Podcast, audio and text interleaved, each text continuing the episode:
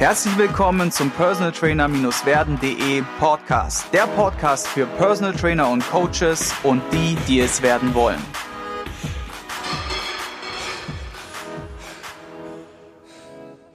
In der heutigen Folge habe ich zu Gast den Frank Teger. Frank Teger ist aus Köln, macht Personal Training und ist Buchautor hat schon einiges zu diesen Themen Fitness, Fitnessmythen etc. auf den Markt gebracht und heute haben wir zwei tolle Themenschwerpunkte für euch, nämlich A, Wissenschaft und Praxis, also wie schaffe ich es, Studien in die Praxis zu übertragen und was gibt's da vielleicht zu beachten und wie setze ich das um? Und als zweites Thema haben wir das Cross-Training mitgebracht, äh, eine kritische Beleuchtung vom Cross-Training und vielleicht auch weitere Optionen, die wir als Trainer nutzen können in diesem Kontext. Hallo, grüß dich, grüß dich. Wunderbar. Schön, dass ich hier bin wieder mal. Wie bist du denn zum Personal Training oder überhaupt in die Fitnessbranche gekommen? Also ich war als kleines Kind total begeistert von Kampfsport und habe ähm, anfangs Judo gemacht, fand ich aber doof, wenn man da nicht treten und nicht schlagen durfte. Dann habe ich Karate gemacht und war darin so, naja, ich war nicht gut. ich war so semi-gut darin, aber es hat mir einen riesen Spaß gemacht. Später habe ich äh, eine Zeit lang Wing Chun gemacht.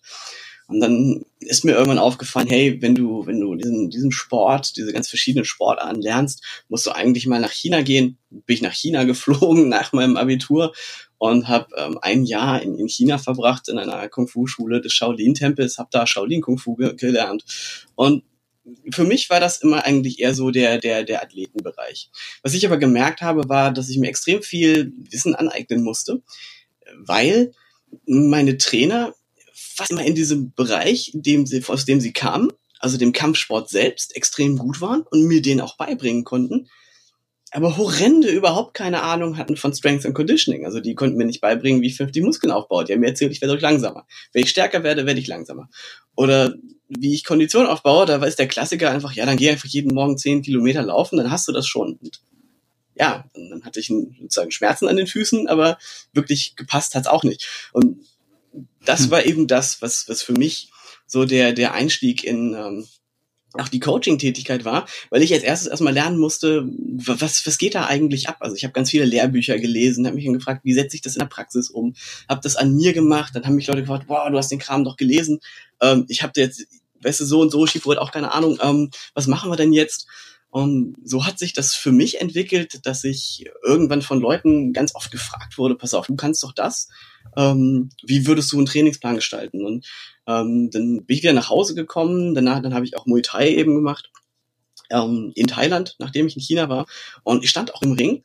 Und das war für mich eine ganz andere Erfahrung, weil während du beim, bei dem Kung Fu oder wenn du da auf Wettkämpfen warst und auch beim Karate, das war alles halt ähm, eher Leichtkontakt oder es war Formenlauf, also ich nenne das immer so ein bisschen äh, Kampfakrobatik, ne? aber mit Kämpfen hat das nichts zu tun.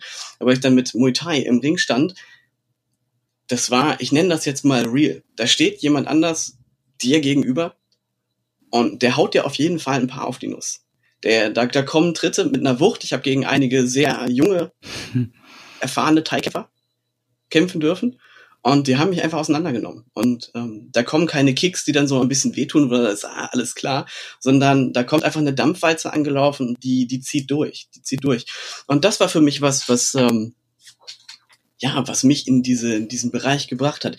Die Frage zu stellen, wie kann ich mich optimal vorbereiten? Und als, als Extension dann kam die Sache, dass ich, als ich aufgehört habe, mich ganz viele Leute gefragt haben, neben dem Studium, ich habe also Wirtschaftspsychologie studiert eigentlich, ähm, die sich nicht nur gefragt haben, ey, kannst du mich sonst coachen, sondern auch, äh, wie sieht denn das mit dem Trainingsplan aus? Und äh, long story short, irgendwann hatte ich äh, knapp 700, 800 kostenlose Stunden hinter mir ähm, und habe mir gedacht, da kannst du eigentlich auch mal irgendwann anfangen, Geld für zu nehmen. ja, und ähm, dann wurde ich irgendwann in die Forenszene, in verschiedenste Foren eingesammelt mm. als Moderator, Sporttyp, nach ungefähr 30.000 Posts und weiteren äh, 1200 äh, Stunden, die ich mit Leuten verbracht habe, ich irgendwie gemerkt, so, ey, das macht eigentlich ziemlich viel Spaß. Und nach einer kurzen Zeit im, in der Unternehmensberatung habe ich dann gemerkt, ja, Elite-Sportler und die Leute, die eben nicht Elite sind und äh, Manager, das ist ziemlich ähnlich. Also kannst du deine Coaching-Geschichten auch durchaus mit Leuten machen, die eben einfach nur trainieren wollen und so hat sich das für mich entwickelt. Irgendwann, irgendwann hat jemand gesagt, du musst mal ein Buch schreiben. Ähm, ja, irgendwie habe ich das dann auch gemacht und jetzt habe ich schon mein zweites geschrieben und ich, ich bin eigentlich reingerutscht aus meiner eigenen Athletik. Äh, Geschichte sozusagen, aus meiner eigenen History und irgendwie bin ich jetzt vom, vom Athleten zum Trainer zu Train the Trainer gekommen, wenn man es mm, genau nimmt. Mm. Ja, ist echt ein interessanter Weg und ähm, wer sich das jetzt mal komplett geben möchte, dem empfehle ich die Folge von meinem Podcast-Kollegen Kraftraum. ja. Der Damien, glaube ich, heißt er, ne? Genau, Damien genau. Seed, Damien Seed. Genau, die werde ich unten in den Beschreibungstext packen. Die habe ich witzigerweise auf der Rückreise von Mareike, die Biggest Loser Einsatz in Andalusien gehört. Da sind wir 25 Stunden nach Hause gefahren und ich kann euch jetzt schon mal vorwarnen, die Podcast-Folge ist sau lang, aber sau, sau witzig. Und wie gesagt, wir haben uns voll gegeben. Ich werde sie unten verlinken. Hört sie euch an, die ist grandios geworden und da ist mir auch so ein bisschen beziehungsweise uns, der Frank, so ans Herz gewachsen, als Mensch auch, wenn man ihn da einfach so ein bisschen kennenlernt. Er ist ein, ein verrückter, ein verrückter, besonderer Typ, sage ich jetzt einfach mal. Und ähm, wir haben ja heute einen Themenschwerpunkt mitgebracht, nämlich du hast ja jetzt so viel Zeug dir über die Jahre dann angelesen, dass ich dich ja auch so ein bisschen das Buch oder The Brain nenne und viele andere auch. Und deswegen geht ja dann der Weg nicht vorbei an der Wissenschaft. Also spricht man und beschäftigt sich mit der Wissenschaft, was ist wirklich, welche Studien gibt es, äh, wie sind die übertragbar und vor allem, wie, wie valide sind die ganzen Kisten und da hast du ja relativ viel gemacht und deswegen heute Themenschwerpunkt Wissenschaft und Praxis, weil es gibt ja diese zwei Lager. Es gibt diese extremen Theoretiker, wie du es vorhin so ein bisschen in der Einleitung gesagt hast, mit dem Buch durch die Gegend laufen und jeden im Grunde tadeln, der nicht nach Studie X agiert. Und dann gibt es die totalen Pragmaten mit ultra vielen Stunden auf dem Buckel, die einfach ihr eigenes Ding durchziehen, damit sehr erfolgreich sind, aber sich um Studien nicht mal einen Gedanken machen. Und jetzt vielleicht einfach mal so ein bisschen Wissenschaft in der Praxis. Was hast du uns da mitgebracht? Ja, also ich finde es zum Beispiel ganz interessant, wenn ich diese beiden Extreme sehe, zum Beispiel, wenn du ja sagst, diese beiden Extreme gibt es, dann würde ich behaupten, das zweite Lager wird immer erfolgreicher sein. Nicht unbedingt, weil sie die besseren Methoden haben, sondern weil sie einfach machen, umsetzen. Ja, das ist, das ist was, etwas, was, was vielen Leuten in diesem Evidence-Based Science-Lager ähm, aus meiner Sicht fehlt. Also ich habe, bevor ich wirklich, äh, sagen wir mal, ganz, ganz, ganz böse tief in diesen Bereich eingestiegen bin, ähm, auch hunderte Stunden als Athlet ähm, selber gehabt und äh, auch ganz viele Personal Training Stunden gegeben. Und ich habe auch viel Quatsch erzählt. Aber was ich eben gemacht habe, früher war, dass ich eben die Sachen, die ich wusste, die ich von anderen Trainern hatte und so weiter, die habe ich einfach umgesetzt. Und was heute anders ist, ist vor allen Dingen, dass ich, ähm, dass ich ein Warum habe. Der durchschnittliche Personal Trainer wird nicht die Zeit haben, die ich beispielsweise neben dem Studium oder aus Spaß investiert habe, um 1200 Studien darüber zu lesen, wie Explosivkraft, Schnellkraft oder Muskelaufbau funktioniert. Dafür hat ein Personal Trainer meistens keine Zeit. Und deswegen ist eine der wichtigsten, eine der wichtigsten Erkenntnisse vielleicht aus dem Bereich gezogen habe, ist, dass man weniger sich auf, auf einzelne Studien verlässt und sagt, oh, in dem Ergebnis war die Studie aber so und so, da muss man ein bisschen aufpassen. Ähm, denn selbst wenn die Studien gut durchgeführt sind, dann kann es passieren, dass du in fünf Prozent der Fälle, ne, da gibt es so ein Signifikanzniveau, eine von 20 Studien wird in jedem Fall rein statistisch ein anderes Ergebnis haben. Und dann kommt in der Sportwissenschaft noch dazu, dass wir oft relativ selten so richtig kleine Gruppen haben. Also wirklich gute Gruppen hat man selten. So, was heißt das jetzt? Ähm, das heißt, dass man weniger sagen muss, ich mache das wegen Studie XYZ, sondern dass aus den ganzen Studien entwickeln sich Prinzipien. Ja? Meistens gibt's dann Meta-Analysen, also Studien, die andere Studien zusammenfassen, die dann irgendwo einen Überblick zeigen. Ja? Mit denen kann man ganz gut umgehen, aus denen kann man auch für die Praxis Sachen äh, finden. Wenn zum Beispiel jetzt ähm, eine Studie sagt, ey, du musst so und so viel Frequenz machen, die andere sagt, du musst nur so und so oft trainieren, dann ist es in der Realität gar nicht auf die Frage, ob du fünfmal trainieren kannst, sondern die Frage ist, hat dein Klient Bock überhaupt fünfmal die Woche zu trainieren? Wenn ja, großartig. Aber wenn der nur einmal trainieren will oder nur zweimal, dann ist, ist die Frage, was mache ich denn jetzt? Ja? Und wenn dann so eine Meta-Analyse sagt, ja, wenn du zweimal trainierst, ist das zehn Prozent weniger gut. dann ist der erste Ansatz zu sagen, okay, das akzeptieren wir. Ähm, man muss in der Praxis immer davon ausgehen, dass nichts 100% ideal ist. Eine ideale Umgebung mit idealen Klienten, idealen Umgebung, die gibt es nicht. Das heißt, man nutzt eben jetzt die Studienergebnisse als eine Art Gradmesser. Und wenn, wenn aus, aus Studienergebnissen beispielsweise eine Vorgabe kommt, die sagt, äh, 40 bis 60 Wiederholungen pro Workout zweimal die Woche sind optimal für Hypertrophie pro Muskelgruppe dann fange ich jetzt nicht unbedingt an, jeden Klienten zu nehmen und sagen, mindestens 60 Wiederholungen bei 75 Prozent. Kann man machen, wenn man bestimmte Leute hat. Aber man sagt sich einfach, hey, wir, wir nehmen einfach jemanden, wir, wir gucken, dass derjenige vielleicht ähm, auch begeistert ist. Wir beginnen unten an dem unteren Limit. Wir gucken, wie oft kann derjenige trainieren? Okay.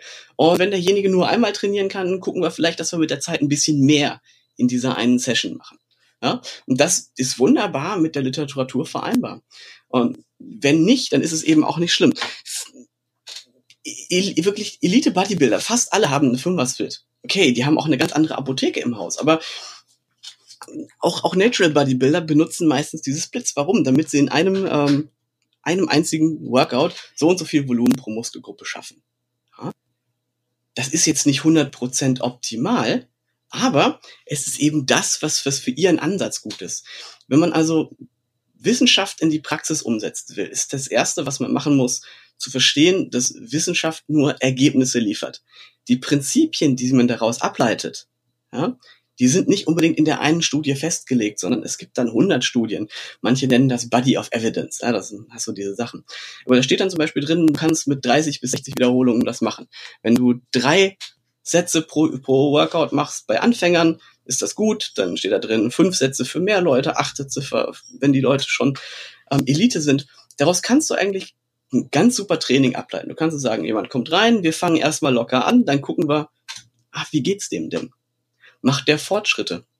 Der Versuch ist immer am unteren Ende dessen, was Studien sagen, anzufangen und dann zu gucken, wo ist die Person, was macht der, wie reagiert der, hat derjenige noch Bock auf mich? Ja, manche Leute, die brauchen das, die musst du, die musst du in Grund und Boden treten, sonst sind die nicht glücklich.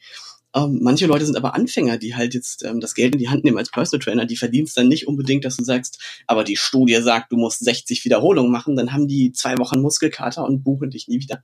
Ähm, du musst halt, du musst das, was die Wissenschaft sagt, nehmen, fängst unten an, und dann guckst du halt, wo ist eigentlich die Schmerzgrenze von deinen, deinen Klienten oder wo ist die Sinngrenze? Ja, was wollen die überhaupt? Ja? Wenn ich jetzt rausfinde, zum Beispiel, dass Hochintensitätsintervalltraining zehnmal mehr bringt als, als Low-Intensity-Training, aber mein Klient hält das nicht aus. Ja, dann mache ich das anderes. Ich, ich muss das anpassen, ich muss das langsam an meine Klienten anpassen. Und das ist, denke ich, das, das Wichtigste, äh, Wissenschaft in die Praxis umzusetzen. Du musst die Sachen nehmen, zu sagen, hey, das wäre jetzt optimal und jetzt scalen wir das mal ganz zurück und gucken langsam über sicher, wie wir uns an dieses theoretische Optimalniveau ranarbeiten. Ja? Bei Athleten zum Beispiel mache ich das anders, da mache ich es andersrum. Da, da scale ich so wenig wie möglich zurück, um dann irgendwann in der Realität anzukommen und zu gucken, okay, was ähm, ist unter den gegebenen Bedingungen möglich? Und bei den meisten anderen Klienten gucke ich vom, vom unteren Ende an, dass ich erhöhe und eben das auch mache, dass es eben nicht so verrückt ist. Ne? Eben auch je nach Persönlichkeit des Klienten. Und das ist vielleicht wichtig. Also ich kann es total nachvollziehen und auch bestätigen. Mir ging es damals ähnlich, nur dass ich halt das Glück hatte, ein, ähm, BA-Studium zu machen. Das heißt, ich habe in der Praxis gearbeitet und konnte dann sozusagen das, was ich im Studium gelernt habe, direkt übertragen und testen, wie kommt es so an. Ne? Und Fakt ist, dass viele Dinge, die einfach ja vorgegeben werden von Studium, von von der Sportwissenschaft etc im Grunde nicht übertragbar sind auf den Otto-Normalkunden im Alltag. Ja, man muss einfach, ich, ich bin da auch hochmotiviert rein und gesagt, so, jetzt machen wir hier Puls gesteuert und schießt mich tot und Intervalltraining und dies und das und Trainingspläne von, äh, keine Ahnung, drei und dreieinhalb Stunden, weil das muss ja alles rein, da muss ja auch ein Stretching noch mit rein, da muss ja auch noch eine Regeneration rein und, und, und, und. Und am Ende kommst du an, hast eine Stunde Zeit und bist froh, wenn, wie gesagt, wenn der Kunde dann mit einem Lächeln nach Hause geht. So. Ja. Und das ist im Grunde die einzige Auf, ja, und wiederkommt, genau. Und das ist die einzige Aufgabe, die wir im ersten Moment haben. Und da bin ich voll bei dir. Man, muss jetzt erstmal ganz unten anfangen und das dann wirklich nach oben rein skalieren und so läuft es ja auch im Grunde. So gibt, gibt ja auch die Trainingswissenschaft es vor, dass du vom, vom Leichten zum Schweren gehst und so kann man das, glaube ich, ganz gut übertragen auch, ne? Ja, definitiv. Also, wie gesagt, es ist, es ist wirklich wichtig, dass man den Kunden vor sich sieht. Und das ist vielleicht auch etwas, was, was bei mir falsch rüberkommt. Denn ähm, wenn ich in Social Media und allgemein diskutiere, dann diskutiere ich nicht den einzelnen Klienten, sondern ich diskutiere meist die Lage. Wie die Lage sich jetzt für die Einzelperson ableitet, das kann völlig anders sein. Und wenn wir uns die Forschung angucken, dann gibt's immer sogenannte Scatterplots. Das heißt, du guckst dir die verschiedenen Gruppen an und dann steht da zum Beispiel drin, ja, hat im Schnitt hat die Gruppe 12 Kilo Muskelmasse zugelegt. Und du denkst, ja, krass. Und dann guckst du dir das Diagramm an und dann steht da, ja, aber einer in der, der, der krassesten Gruppe hat vielleicht 16 Kilo zugelegt und einer nur drei. Ja? Im Schnitt sind sie dann vielleicht bei zwölf und dann kriegst du in die kleinste Gruppe und dann findest du aber auch so drei Leute, die haben mit dem, was du am wenigsten machst, auf einmal so viel zugelegt, ähm, so wie die der Durchschnitt der letzten Gruppe. Also das ist auch wieder so ein Ding. Ne? Wir reden immer sehr viel von Mittelwerten. Wir können Trends analysieren. Trend, was ist besser? Und aus diesem Trend kann man ein Prinzip ab, ableiten. Aber das heißt nicht, dass wir in der, der Praxis nicht extrem flexibel sein müssen, um zu gucken, was funktioniert. Wir dürfen uns aber auch nicht davon leiten lassen, dass wir in der Praxis sagen, oh, ich sehe, dass das besser funktioniert. Wir haben in der Praxis nicht die Messmöglichkeiten eines Labors. Das, das geht nicht. Außer wir haben eine Ultraschallmaschine und ähm, können, können von unseren Klienten Biopsien nehmen. Aber ähm, spätestens, wenn du das erste Mal eine Biopsie genommen hast, weißt du, dass der Klient nie wiederkommt. Daher, hm. ähm, Ja? Ich, ich kenne ein Kraftstudio in den USA, die machen das. Die machen das nur mit Profis. Das ist auch geil. Yeah. Es gibt, ja, ja, es ja. gibt's bestimmt irgendwo, ja. Das ist ja. es. Ja. Wie würdest du sagen, ähm, fängt man an, sich da reinzuarbeiten? Weil ich meine, du bist jetzt Trainer am Markt, ne? Und bist vielleicht auch Einsteiger oder vielleicht auch schon eine Weile in der Branche, so wie ich jetzt beispielsweise. Und jetzt kommt die ganze Zeit irgendeiner ums Eck, der dir, der dein Facebook-Post oder dein YouTube-Video kommentiert mit, äh, das ist nicht so, weil Studie X sagt Y. Und es geht ja jetzt gerade so ein bisschen umher. Und wie gehst du jetzt, sagen wir mal, als Neuling oder als, sagen wir auch erfahrener Trainer mit dieser Situation um? Das heißt, wie arbeitest du dich in das Thema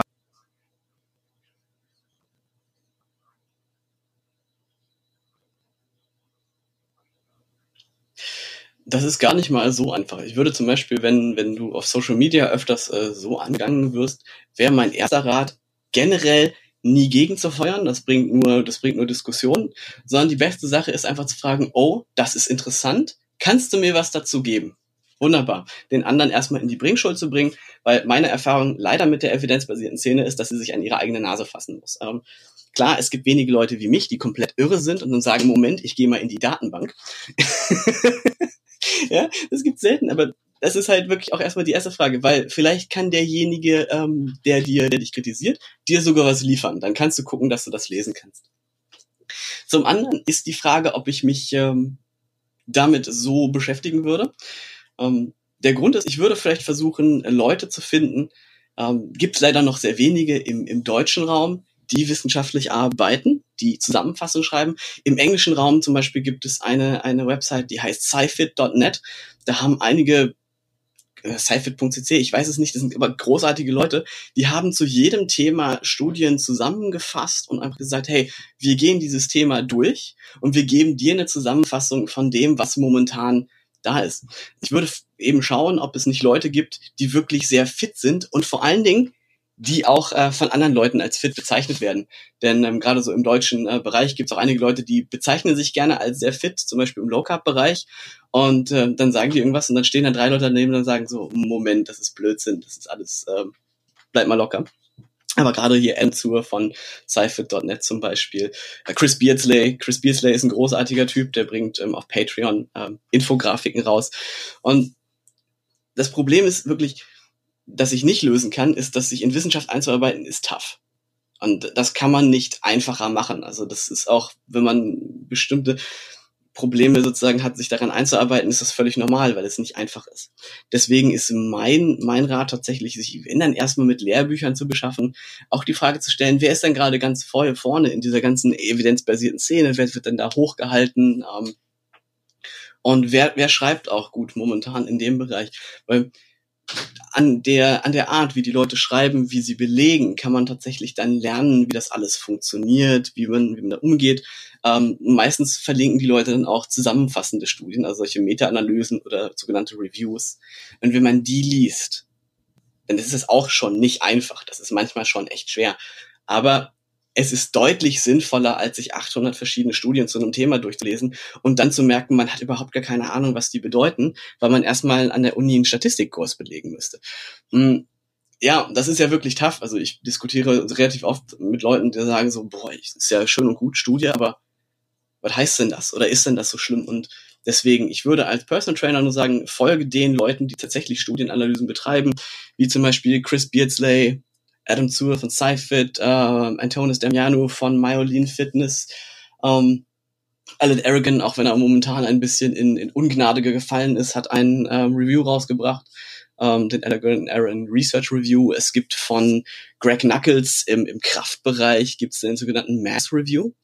Und was, was die eben machen, ist zu sagen, hey, ähm, wir müssen den Leuten das nahebringen.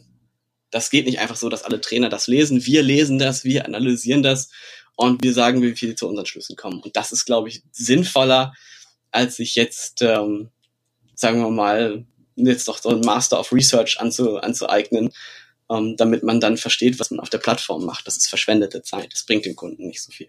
Ja, ich denke auch, dass, ähm, dass man da definitiv auf diese Zusammenfassungen gehen sollte. Und wir werden jetzt mal einfach eine Liste machen, wir zwei Hübschen, und packen die unten in den Beschreibungstext rein zu all diesen Leuten, die du jetzt genannt hast, wo man sich so ein bisschen mal einlesen kann, sich mal eine Orientierung schaffen kann. Und ich glaube, was auch ganz gut ist, zumindest mal kann ich das so sagen, du bist ja auch in der Richtung im deutschen sprachigen Raum unterwegs, da viel, viel von den, sagen wir mal, englischen Sachen auch ins Deutsche zu transferieren, zu übersetzen. Und du hast ja auch ein Buch rausgebracht, was jetzt zum Thema Ernährung ja, genau. beispielsweise genau. das Ganze ein bisschen darstellt und satt, satt stark schlank. Ich habe tatsächlich vorher auch noch eins gehabt, stärker breiter Steller. Das hat das Ganze für Training Genau, gemacht. genau und genau und die ah. zwei Bücher sind ja, in Deutsch. Die zwei Bücher sind beide in Deutsch. Wir packen auf jeden Fall beide unten in den Beschreibungstext rein. Und da könnt ihr euch auf jeden Fall auch mal einlesen in Deutsch. Und das ist halt auch eine Sache, die mir als Coach, ich habe ja auch englische Klienten, bin auch viel im Ausland unterwegs. Nur ist das nochmal was anderes, wenn du dich einfach nur in der englischen Sprache unterhältst und austauscht, ja, vielleicht auch sportartspezifisch jetzt im Bereich Personal Training, wie wenn du wissenschaftliche Studien in Englisch liest, ja, und dann wird's halt schon echt heftig, habe ich jetzt persönlich gemerkt, und da ist es doch dann gut, wenn man dann auch deutsche Quellen hat und im Grunde auch auf deutsche Literatur so ein bisschen zurückgreifen kann und wir packen einfach dein Buch oder deine Bücher einfach unten mal hier in den Beschreibungstext rein und da könnt ihr euch gerne auch mal informieren. Genau. Wir sind auch jetzt in der ersten Folge so ein bisschen am Ende angekommen. Wir werden uns in der zweiten Folge um die Frage kümmern, was dein größter Fehler als Coach und Unternehmer ja, war super. und was du daraus gelernt hast und was wir als Zuhörer davon lernen können. Und vielleicht schließen wir die ganze Runde ab mit der Frage, was ist für dich so das Beste an dem Beruf als Coach? Das Beste daran ist tatsächlich, und das ist auch äh, der Grund, warum ich von Athlet zu Trainer zu Train the Trainer gekommen bin. Ähm, du hast einen relativ direkten Impact positiv auf das Leben anderer Menschen. Und das ist genau das, wo ich sagen will, du kannst es sehen. Du kannst sehen, wie Leute in ihrem Leben etwas tun, ändern. Du kannst live sehen, wow, da verändert sich was. Das geht in die richtige Richtung. Und jetzt, wo ich sozusagen auch stark in dem Train-the-Trainer-Bereich bin, kann ich sehen, Leute, die genau diesen Effekt haben, dass was Positives passiert, bildet man aus und einer hat, also man wirklich, man, man bringt jemandem etwas bei, der macht das mit 100 Leuten. Auf einmal sieht man so, wow, zehn Leute ausgebildet, tausend Leute haben das jetzt gemacht, tausend Leute sind positiv beeinflusst worden. Das ist, das ist, glaube ich, so das, das Geilste an der ganzen Geschichte. Dass man einfach nicht nur sehen kann, dass was passiert, sondern dass es so richtige Ripple-Effekte hat, die ähm, sich auch positiv im Leben der Menschen dann zeigen. Mhm. Ja, schön gesagt. Und ich glaube, es ist auch die Frage, die man sich stellen sollte, wenn man startet im PT-Business. Was ist mein wirklicher, meine wirkliche Intention dahinter? Möchte ich jetzt einfach nur schick Kohle verdienen, indem ich mein Hobby zum Beruf mache? Oder geht es mir um mehr? Also will ich wirklich den Menschen positiv beeinflussen? Möchte ich ihn wirklich weiterbringen? Bin ich überhaupt ein Menschenfreund? Ja, bin ich gerne unter Menschen? Und dementsprechend, wenn man sich diese Fragen beantwortet hat, dann ist man, glaube ich, ganz gut vorbereitet auf den Job als Coach. Ja. Schön. Dann sage ich vielen Dank für die erste Runde. Wir haben gut was mitgenommen und in der zweiten Runde geht es dann, wie gesagt, um das Thema Cross-Training, kritische Beleuchtung und vielleicht auch so ein bisschen ein Ausblick, weitere Möglichkeiten, weitere Optionen, die wir als Coach nutzen können. Einfach mal aus der Sicht von dir, Frank, und bis zur nächsten Sendung. Ja, super. Vielen Dank und dann bis zum nächsten Mal. Ich hoffe, du konntest ein paar wertvolle Impulse für dich mitnehmen. Wenn du diesen Podcast informativ findest, dann abonniere ihn doch einfach für weitere spannende Folgen. Und vergiss nie, die wichtigsten drei Buchstaben im Leben sind T-U-N.